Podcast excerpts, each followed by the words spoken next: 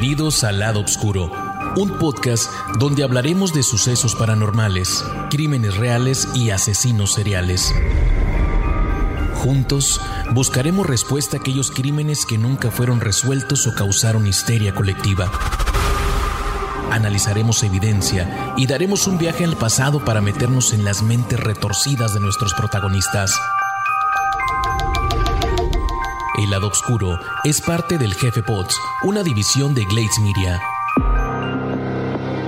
En el mundo de los crímenes sin resolver, hay historias que nos desafían a mirar más allá de lo convencional, que nos empujan a los límites de nuestra comprensión y nos hacen cuestionar todo lo que creíamos sobre el mal y los límites de la realidad humana.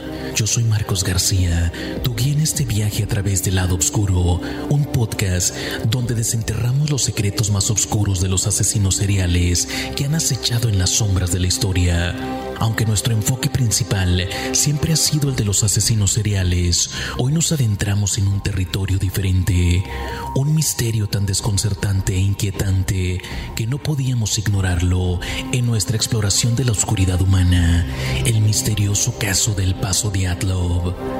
Nueve excursionistas, una montaña remota en los Urales y una serie de muertes inexplicables.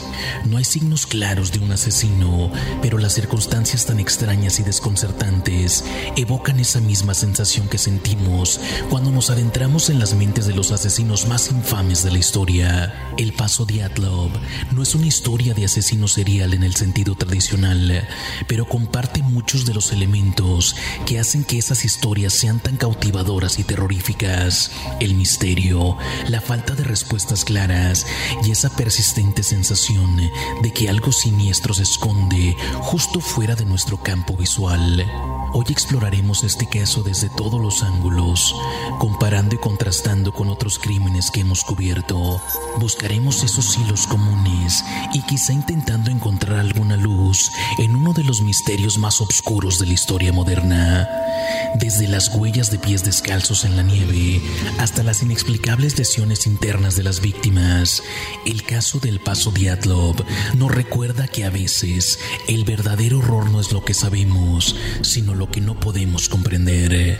Desde las heladas montañas de Rusia hasta los oscuros rincones de la mente humana, te invitamos a un viaje donde el terror, el misterio y la realidad a menudo se entrelazan de formas que ni siquiera podemos empezar a imaginar. Así que asegúrate de que estés listo para enfrentar lo desconocido y sumérgete con nosotros en este viaje inquietante hacia el incidente del paso de Atlov. Los casos más extraordinarios y sobrenatural para algunos en el mundo del montañismo y del cual tal vez nunca encontraremos una explicación es conocido como el incidente del paso de Atlov. El nombre hace referencia al guía de este grupo de nueve excursionistas que de forma inexplicable murieron en una zona montañosa ubicada en los Montes Urales en febrero de 1959. Para quienes no tienen una idea de dónde se encuentran los montes Urales, estos se ubican en lo que hoy es Rusia y forman una cordillera montañosa de larga extensión de unos 2.500 kilómetros que corre de norte a sur, pero de baja altitud, siendo el monte Norodnaya el punto más alto con 1.895 metros sobre el nivel del mar. Sin embargo, por su latitud, las temperaturas suelen ser en extremo bajas. Esta zona es una frontera natural entre Europa y Asia. Es una región rica en recursos naturales como el hierro, el carbón y el petróleo, por lo que es un centro industrial importante para Rusia y en su tiempo para la Unión Soviética. Volviendo a la historia, el primero de febrero de 1959, un grupo de estudiantes del Instituto Politécnico de los Urales, junto con su guía, acamparon en la ladera oriental de la montaña Koletsighal. El nombre es de origen Mansi, una tribu que habita en la zona, y la traducción más acertada es la de montaña de la muerte o la de montaña muerta. Esto probablemente haga referencia a que en esta región no crece nada de vegetación y por consiguiente tampoco hay animales, al menos observables a simple vista. Los nombres de los protagonistas de esta historia, ocho hombres y dos mujeres. Igor Diatlov, guía y líder del grupo, estudiante de ingeniería de radio de 23 años. Sinaida Kolmogorova, estudiante de ingeniería de radio de 22 años. Lyudmila Dubinina, estudiante de economía industrial de la construcción de 20 años. Alexander Kolevatov, estudiante de física nuclear de 24 años. Rustem Graduado de Ingeniería Mecánica de 23 años. Yuri Krivonichenko, estudiante de Ingeniería de Construcción e Hidráulica de 23 años. Yuri Dorochenko, estudiante de Ingeniería de Radio de 21 años. Nikola Itivo Bregno, graduado de Ingeniería de Construcción Civil de 23 años. Alexander Simeon Soloritiov, estudiante de Ingeniería Militar, quien también fungía como guía instructor de travesía de 33 años. Yuri Yujin, de 21 años y único superviviente del grupo, falleció el 27 de abril del 2013. Este grupo planeaba realizar un viaje con el fin de practicar esquí de travesía, por lo que el 23 de enero de 1959 se reunieron en Ekaterimburgo. El destino planeado de la expedición sería la montaña Gora Otorten, la cual tiene una altitud de 1234 metros sobre el nivel del mar ubicada a 10 kilómetros al norte del lugar hoy conocido como el Paso Diatlov, donde se desarrollaron los hechos mortales. Cabe resaltar que en la fecha en que sucedieron los hechos, el clima era extremo y la travesía era considerada de las más difíciles. Sin embargo, todos los miembros del grupo tenían experiencia en este tipo de viajes en esquí. Otro elemento importante en esta historia es la cantidad de material fotográfico, así como de los diarios de los integrantes, lo cuales dan una pista clara de lo sucedido hasta el día en que ocurrieron los hechos mortales. En las fotos tomadas por el equipo se perciben contentos y sin ninguna dificultad para poder llegar a su cima planeada. Los integrantes llegaron en tren a Ivgel, una ciudad en la provincia de Oblast, el 25 de enero. De ahí partieron en un camión que se ofreció llevarlos hasta Vizcay, el último asentamiento habitado al norte. El 27 de enero comenzaron su marcha. Al día siguiente, uno de los miembros, Yuri Yujin, dejó el grupo debido a una lesión en la espalda, lo cual salvaría su vida. El 31 de enero, el grupo llegó al borde de una zona de tierras altas y comenzó a prepararse para la escalada. En un valle silvestre se abastecieron de alimentos y equipo que utilizarían más adelante para el viaje de regreso.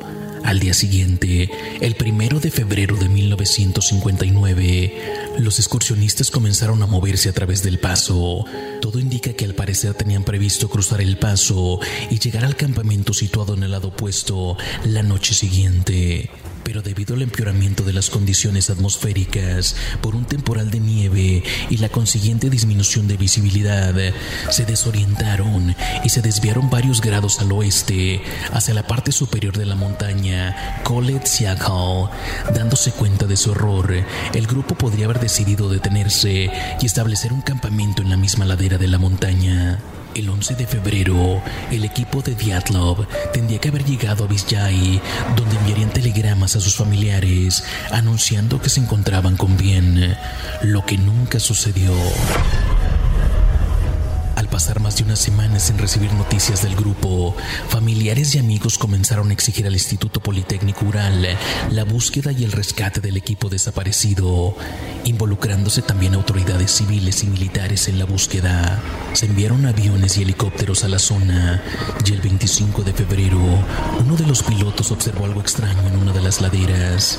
Al día siguiente, el grupo de búsqueda en la tierra se abrió paso hasta un campamento abandonado en la ladera oriental de la montaña Colexy Hall, la tienda de campaña se encontraba vacía, muy dañada, con una cantidad de huellas hechas por al menos ocho personas diferentes que habían estado alrededor de la tienda devastada. Un elemento perturbador es que la tienda donde seguramente descansaba el grupo entero, por razones desconocidas, estaba rasgada por el medio y cubierta por la nieve. Las pertenencias del grupo y los zapatos habían quedado esparcidos en la zona. Tiempo después, se descubrió que el corte de la casa de campaña había sido realizado de dentro hacia afuera, como si sus ocupantes hubieran querido escapar desesperadamente de algo que estaba en el interior de la tienda, o simplemente salieron a toda prisa por algo que se acercaba. ¿Por qué salieron corriendo de la casa con ropa inadecuada, casi desnudos y en medio de una nevada con temperaturas bajo cero? Las fotografías tomadas por algunos de los miembros de la expedición mostraban que se habían establecido en el campamento el 2 de febrero, aproximadamente a las 5 de la tarde, con el fin de salir de las inclemencias del tiempo. Los investigadores llegaron a la conclusión que alrededor de las 7 de la tarde el equipo comió y poco rato después los miembros establecieron para pasar la noche. La temperatura en las laderas era de menos 15 grados, lo que hacía a los investigadores preguntarse por qué los miembros del equipo se encontraban en estado de desnudez. Aparte de ese detalle, los investigadores coincidieron en que hasta ese momento todo era relativamente normal. Los forenses estimaron que los acontecimientos que condujeron a la muerte de los miembros del equipo tuvieron que ocurrir entre las 9.30 y las 11.30 de la noche. Basaron esta especulación por los alimentos no digeridos encontrados en los estómagos de las víctimas. Las pistas encontradas eran de pies descalzos o con un solo zapato. Las pisadas conducían hacia una pendiente por una zona boscosa. Aproximadamente a 450 metros de la tienda había restos de una fogata bajo un pino. Y lo peor, al lado de las cenizas estaban los cuerpos congelados de dos integrantes del equipo, Dorochenko y Krivonichenko. Aunque los cadáveres estaban cerca de la tienda, ambos se encontraban semidesnudos, solo con su ropa interior y descalzos. El pino donde estaba la fogata tenía algunas ramas rotas hasta la altura de casi cuatro metros, con rastros de piel incrustada en la corteza del pino. Los forenses determinaron que ambos montañistas intentaron frenéticamente subir al árbol, dejando sus manos destrozadas y convertidas en solo carne pulposa. ¿Qué intentaban hacer al subir a este árbol? ¿De quién intentaban huir? ¿Acaso de una especie de bestia? Tal vez nunca lo sabremos, pero no se encontraron huellas evidentes de algún animal. Además, ¿en qué momento estos dos hombres pudieron hacer una fogata y morir de frío, pero sin lesión alguna de un animal? El cadáver de Diatlov fue encontrado a 270 metros de distancia de los otros cuerpos, un poco más cerca del campamento. Estaba tirado sobre su espalda. Una mano se aferraba a una rama de un árbol de abedul. Con la otra, parecía que se protegía la cabeza de algún atacante desconocido. El cuerpo de Sinaida Kolmogorova estaba tumbado en posición lateral y mostraba una especie de rasguños o raspones en la cara y manos. También mostraba evidencias de congelación. Asimismo presentaba rastros de sangre, aunque nunca se reveló si era propia o pertenecía a alguien más ya que no tenía evidencia de haber luchado antes de morir. Eh. Aún más cerca de la tienda se encontró el cuerpo de Rustem Slobojin, tirado boca abajo, medio enterrado por la nieve, con raspones en la cara y entumecimiento en la región frontal. Su cráneo presentaba una fractura. Sin embargo, los forenses determinaron que la causa más probable de su muerte fue la hipotermia. Los tres estaban tratando de regresar al campamento cuando la muerte los sorprendió. A diferencia de los dos primeros, los fallecidos de este grupo estaban mejor vestidos pero igualmente descalzos. Los cuerpos de los demás integrantes no fueron encontrados al momento. Tuvo que pasar el invierno para que con la llegada de la primavera la nieve se derritiera y fueran descubiertos al fin.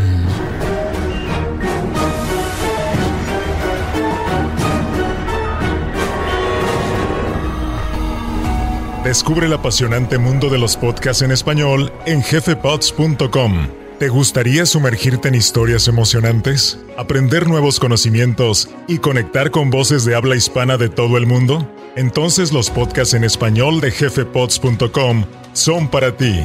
Desde historias cautivadoras hasta consejos de vida y mucho más, hay un podcast para cada interés y pasión. Diviértete con tus personalidades radiales favoritas en español y explora la cultura hispana en cada episodio. Los podcasts en español en jefepods.com te mantendrán entretenido. No pierdas más tiempo. Encuentra un podcast en español para seguir y descubre un mundo de posibilidades en tu propio idioma. Los mejores podcasts en español están en jefepods.com situados en el arroyo de un barranco a unos 68 metros de donde se encontró Dorochenko y Krebonichenko y cerca de un refugio improvisado. Los cuatro esquiadores restantes fueron descubiertos enterrados a 3 metros debajo de la nieve y del hielo. Todos tenían brutales heridas internas. También se encontraron rollos de fotos sin revelar y las revistas de algunos de los miembros de la expedición. Lyudmila Dubinina fue localizada de rodillas, apoyando el pecho en la roca y con la cabeza hacia atrás. Las cuencas de los ojos estaban vacías y le faltaba la lengua. Alexander Semyon Solotario fue encontrado en el barranco, también con las cuencas de los ojos vacías. Alexander Kolevatov y Nikolai Tibo Briagno se encontraron juntos, abrazando uno a la espalda del otro. A diferencia de sus compañeros, estas víctimas estaban completamente vestidas, al igual que en el caso de Slobojin, el cráneo de Nikolai Tibo Briagno mostraba señales de haber sido golpeado por un objeto pesado. Alexander Kolevatov y Lyudmila Dubiñana habían sido golpeados hasta romperles varias costillas y con daños internos masivos. Lo extraño es que no había indicios de lo que podría haber causado esos traumas severos e incluso aún más extraño, los cuerpos no mostraban signos de algún daño en los tejidos blandos o simplemente moretones. En la autopsia se determinó que la fuerza con la que los cadáveres fueron golpeadas superaba la que puede ejercer un ser humano, afirmándose que los daños eran igual al efecto de un accidente de auto. En la autopsia se determinó que en algún momento este último grupo utilizó la ropa de sus otros compañeros para hacerse abrigos, pantalones y sombreros. En los funerales, algunos familiares afirmaron que la piel de alguno de los miembros fallecidos presentaba una coloración naranja y que su cabello tenía un tono opaco de color gris. Otro dato era que algunas de las prendas de vestir que se encontraron en los cuerpos tenían emisiones superiores a los niveles normales de radiación. En un por aclarar lo sucedido, se reconstruyeron los acontecimientos con la ayuda de las revistas y los rollos de película descubiertos en el lugar. La primera interrogante era por qué el equipo optó por acampar en una cara de la montaña totalmente descubierta, cuando había un desvío a menos de un kilómetro y medio que les habría permitido protegerse de los elementos hostiles. En este sentido, Eugene, el único miembro que sobrevivió, mencionó que tal vez Diatlov probablemente no quería perder la distancia que habían cubierto. La autopsia de los cinco primeros cuerpos encontrados reveló que no había lesiones que hubieran provocado la muerte de ninguno de ellos.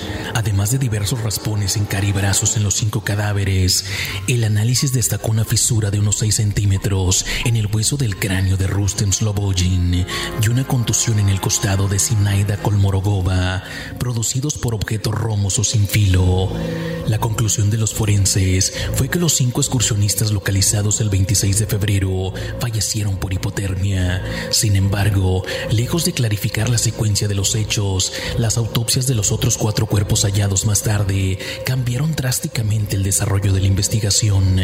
Estos últimos sí mostraban lesiones mortales. Las conclusiones forenses fueron de muerte por politraumatismo provocado por una fuerza desconocida e insuperable. Sin embargo, debido a lo poco convincente de la explicación, han surgido numerosas teorías para tratar de determinar la causa de las muertes de los nueve excursionistas, desde las más irreales, algunas con un poco de lógica. Ninguna ha convencido a la opinión pública hasta el momento, ya que hay algunas de las teorías más sobresalientes. Los Mansi. Algunas personas señalaron que el grupo ingresó al territorio de la tribu de los Mansi, quienes enfurecidos por la intrusión obligaron a los miembros a salir corriendo de la zona. Se dice que en la huida, los gritos de Dubinina llegaron a molestar a uno de los Mansi, quien la tiró al suelo, le rompió las costillas y le quitó la lengua para evitar que gritara, aunque según los investigadores militares, los golpes observados en los cadáveres no los pudo haber hecho un ser humano.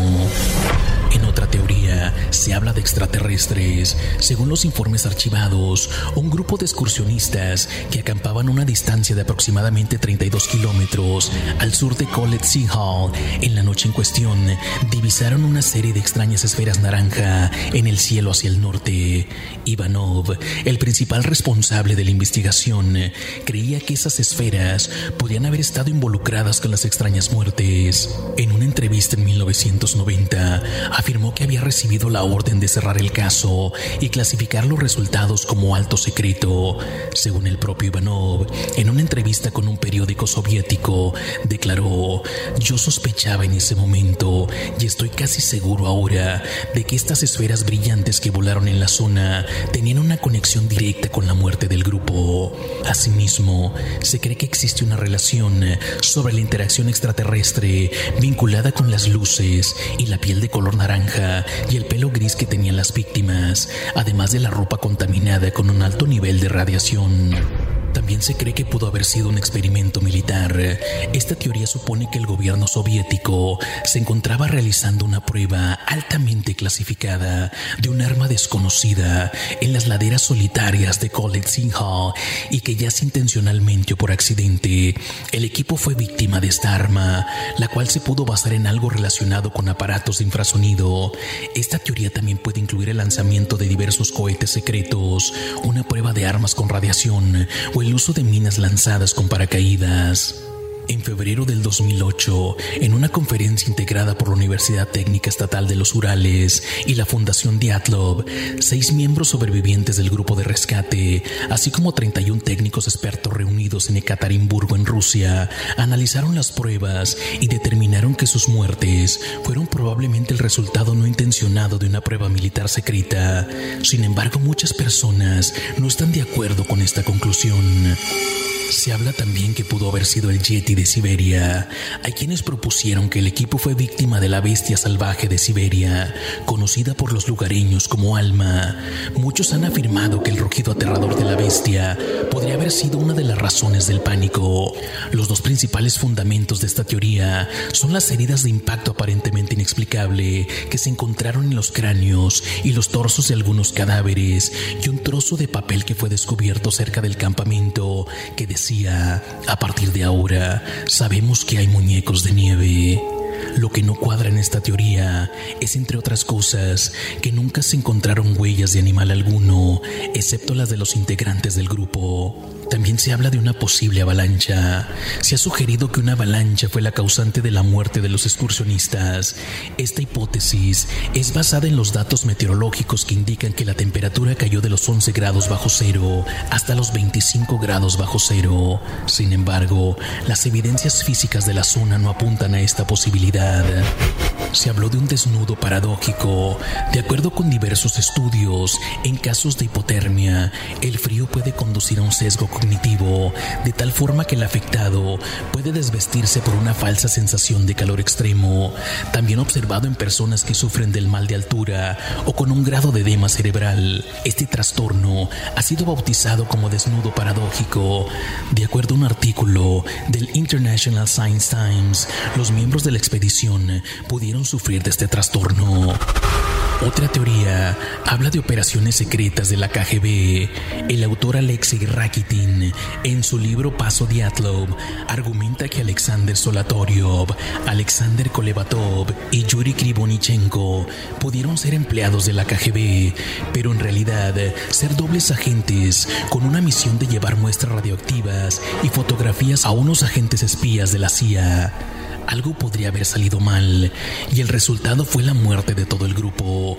Añaden más confusión ciertos testimonios que afirman que se recogieron más de nueve cuerpos. Sin embargo, estos testimonios no son tomados en cuenta por la mayoría de los seguidores del caso. En una teoría popularizada por Donny H.R. en el libro Montaña Muerta, publicado en el 2013, de acuerdo a lo sugerido por el autor, en el paso Diatlov se pueden generar una calle de vórtices de Von Karman que puede producir un sonido inaudible por el oído humano, pero con la capacidad de producir ataques de pánico entre los miembros de la expedición. Pero ¿qué dice la investigación oficial? Después de hallar los últimos cuatro cadáveres, se abre la investigación para hallar las causas de la muerte. En este punto, vamos a repasar lo que encontraron en las labores de búsqueda. Los nueve cadáveres de los excursionistas, todos a una distancia entre sí de no más de 600 metros, algunos sin ropa, otros medio vestidos o con la ropa de otros, a unas temperaturas estimadas de entre menos 15 y menos 30 grados. En principio, muertes por hipotermia, aunque muchos con heridas, una tienda vacía y aparentemente desgarrada, ocho o nueve pares de huellas que los llevaban hasta los cadáveres y una cámara en muy mal estado. Así da comienzo la investigación judicial del caso, donde se concluye que los primeros cuerpos habían muerto por hipotermia. En cambio, los cuatro cuerpos encontrados en mayo modificaron muchas de las ideas preconcebidas en la investigación. Los exámenes médicos hallaron que tres de ellos tenían lesiones mortales. Uno tenía daños importantes en el cráneo. A una de las chicas le faltaban costillas, la lengua y tenía fracturado el cuello. Además, de encontrarse altos indicios de radioactividad en su ropa, al tercero le encontraron fracturas en el pecho y le faltaban algunos dientes. En líneas generales, todos presentaban lesiones mortales, aunque con un pequeño detalle. Se trataba de lesiones en su mayoría internas y en cualquier caso, no pareciera que hubiera existido algún tipo de pelea o lucha física. Y así se llegó uno de los veredictos más insólitos. La investigación oficial concluye que todos los miembros del grupo murieron a causa de una fuerza desconocida e insuperable. El nombre de este paso ahora, y en honor al guía de este grupo, se le conoce como el Paso Diatlov, el cual permaneció cerrado durante más de tres años por las autoridades soviéticas. El caso se cerró oficialmente tras el entierro de los excursionistas. El caso se archivó y se mantuvo en el más absoluto de los secretos hasta la década de los noventas, momento en el que vuelve a estar disponible y para sorpresa de muchos, a los archivos desclasificados le faltan páginas de la investigación. Esto es prácticamente lo mismo que abrirle las puertas de par en par a los amigos del misterio y la conspiración para que todas las teorías, pseudoteorías y folclore de la historia de la humanidad se unan y conformen la mayor de las leyendas urbanas. Y así fue como desde entonces han existido tantas teorías y versiones de supuestos estudios que se hace complicado separar la realidad de la fantasía.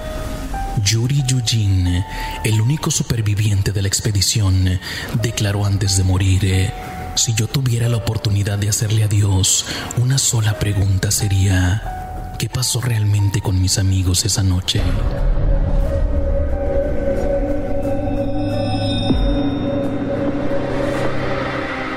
Que el frío viento sopla a través de las montañas de los Urales, se lleva consigo los ecos de los gritos y las risas de aquellos nueve excursionistas, cuyo destino trágico ha dejado un legado de misterio que aún nos persigue. En este episodio del lado oscuro, hemos intentado arrojar algo de luz sobre el enigma del paso de Atlov, pero al igual que muchos de los asesinos seriales que hemos explorado, algunas respuestas simplemente eluden la comprensión.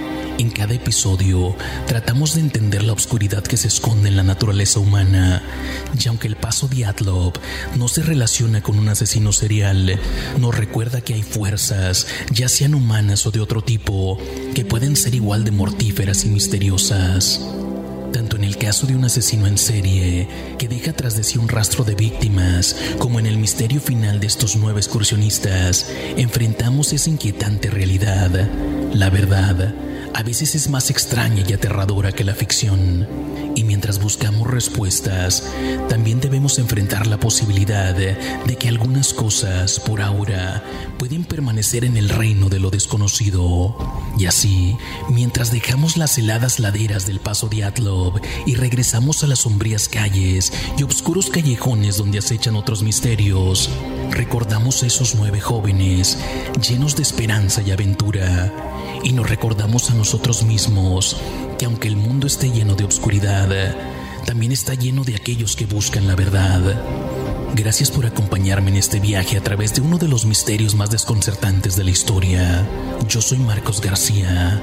Te espero en nuestro próximo encuentro en el lado oscuro, donde las historias nunca terminan y los ecos del pasado continúan resonando. Hasta entonces, manténganse seguros y recuerden que todos podemos esconder un lado oscuro.